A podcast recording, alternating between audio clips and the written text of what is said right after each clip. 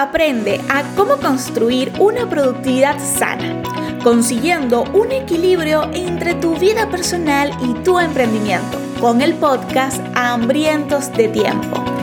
Soy Chica Hambrienta y te enseñaré cómo planificarte sin sacrificar tu vida y sin necesitar más de 24 horas al día. Bienvenido a un nuevo episodio del podcast Hambrientos de Tiempo. En este podcast hablamos mucho sobre planificación porque está creado para personas que sienten que les hace falta más tiempo, que están hambrientos de tiempo. Y bueno, en este episodio vamos a estar hablando de hábitos. Los hábitos son esenciales para la productividad.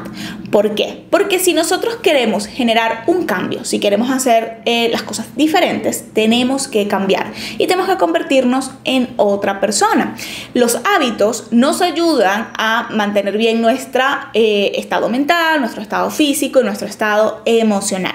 Son los que nos ayudan también a realizar procesos, son los que nos ayudan a mantener eh, una rutina del trabajo.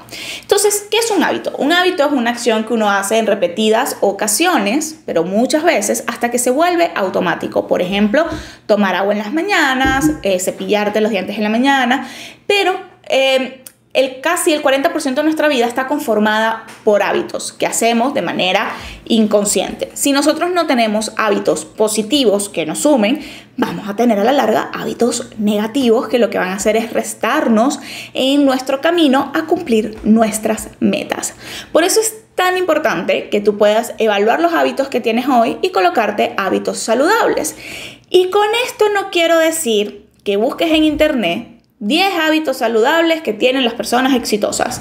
Y tú comenzar a replicar todos esos hábitos que ves, porque eso no tiene sentido.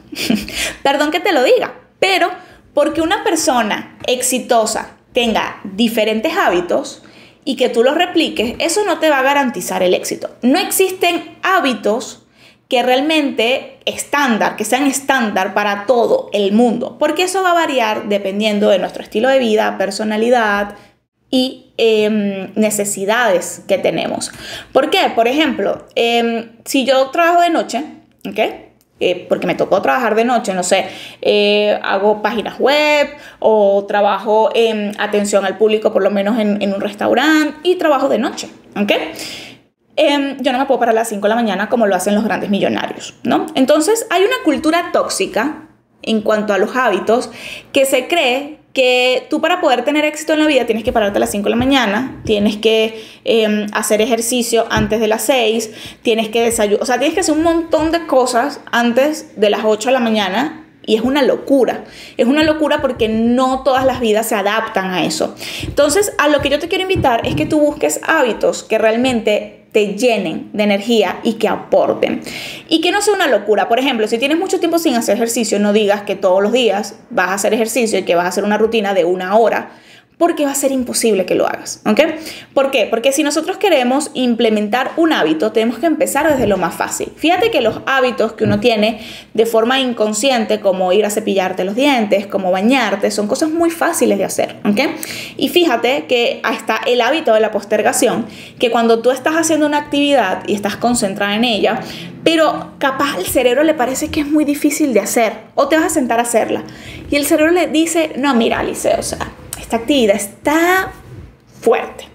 Vamos a ver Netflix, vamos a abrir las redes sociales, porque lo que hace es cambiar tu enfoque, algo que le quita menos energía. Tu cerebro siempre va a estar buscando ahorrar energía. Por eso es tan importante que en vez de enfocarte en un macro hábito, te enfoques en los micro hábitos. Si tú quieres comenzar a hacer ejercicio, comienza con ponerte la ropa para hacer ejercicio caminar durante 15 minutos, hacer una rutina de 10 minutos, 15, 20, o sea, ir paso a paso, porque así vas a, vas a hacer que el hábito se fomente. Eh, esto es una de las cosas importantes que tienes que tomar en cuenta. Lo otro es que cuando un hábito se, se, forma en tu rutina, pasa por diferentes etapas. Está la etapa de la repetición, cuando tú haces un hábito varias veces, y está la etapa de la recompensa. Y antes de la repetición está el recordatorio, ¿ok? Todas con R. Es una metodología. Entonces está el recordatorio, la repetición y la recompensa. El recordatorio es esto que te hace hacerlo automático. Por ejemplo, te despertaste, boom, tienes que ir al baño. Ya, ese es tu recordatorio, ¿ok? La repetición es la acción. Y la recompensa es el sentimiento que tienes luego de hacerlo. O si tienes algo físico. Por ejemplo, si lo hacemos con las redes sociales, tienes un recordatorio que es, esta tarea es demasiado difícil de hacer, voy a ir a las redes sociales, eso tu cerebro lo hace inconscientemente, hace la acción y luego tiene una recompensa de que disfrutaste en las redes sociales o en Netflix, lo que sea. Que luego vino una, mm, eh, la culpa y toda la cuestión, pero eso es después, eso no lo está viendo tu cerebro en ese momento, porque tu cerebro actúa como muy inconsciente, ¿no? Entonces es súper importante que tú puedas reconocer estas señales, que puedas eh, poner un recordatorio, puedas hacer la acción y luego tener una recompensa si quieres fomentar nuevos hábitos. ¿ok?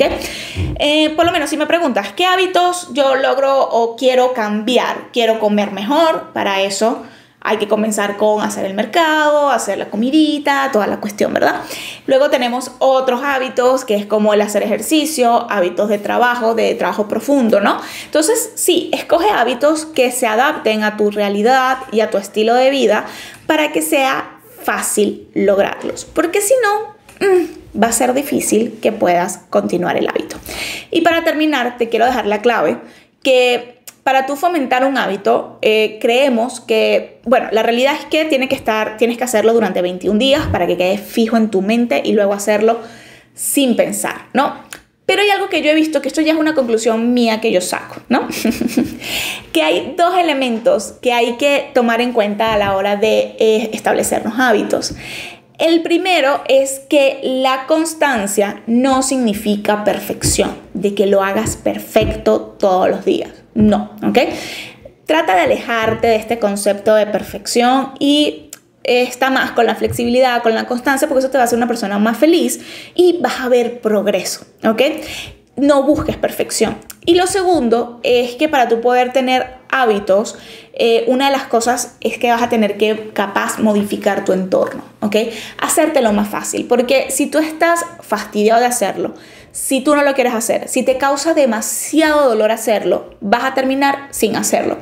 Yo sé que, hay, mm, hay creencias de que te tiene que doler, tienes que sufrir, tienes que pagar el precio, pero yo siento que eso es lo que nos hace ser infeliz y abandonar a mitad del camino, ¿ok?